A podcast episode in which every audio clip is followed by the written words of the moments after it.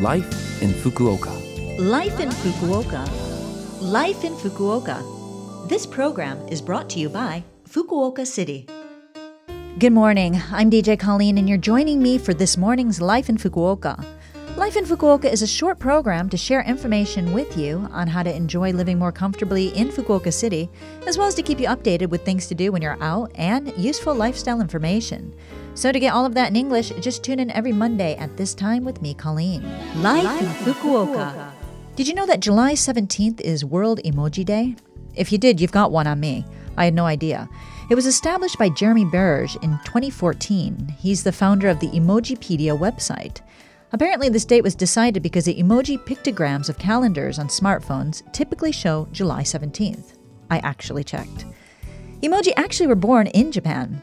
NTT Docomo installed them in their iMode mobile phone service. At that time, some people complained, saying that these pictographs weren't actually proper words or characters, they were just illustrations. However, they soon gained popularity, especially among young people, and their usage spread. It was finally in 2010 that emoji were added to the Universal Coded Character Set, or Unicode, and from there, the emoji that were originally only used on mobile phones spread to computers and smartphones, and now the word emoji is known and used all over the world. Which emoji do you use the most?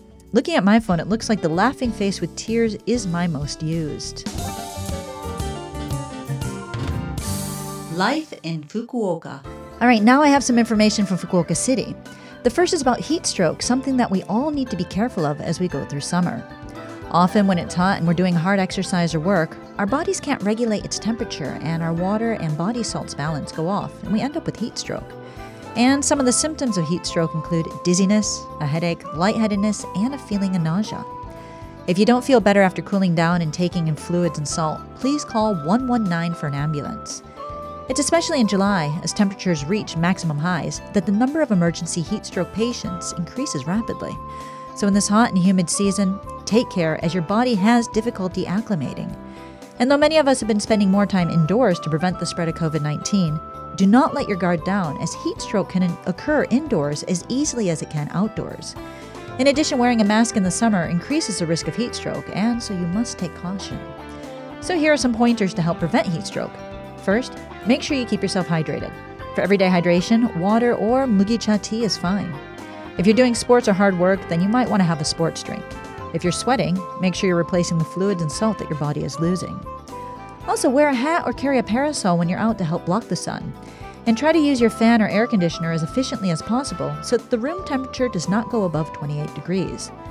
There are lots of cooling pads and ice pillows out in the market these days. Picking up one of those might help keep you cool.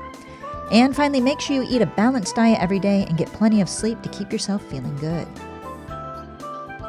And as always, we ask that you practice basic infection prevention measures to prevent the spread of COVID 19. Wear a mask, wash your hands, gargle, and practice the three C's. And this means you should avoid closed spaces, crowded places, and close conversations. Life in Fukuoka.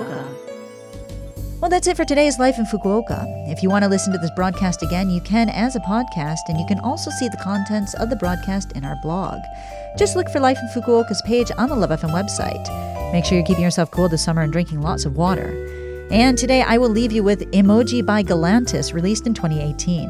I remember hearing this song and thinking, wow, someone actually made an emoji song. Anyway, have a great day, and I'll speak to you again next week.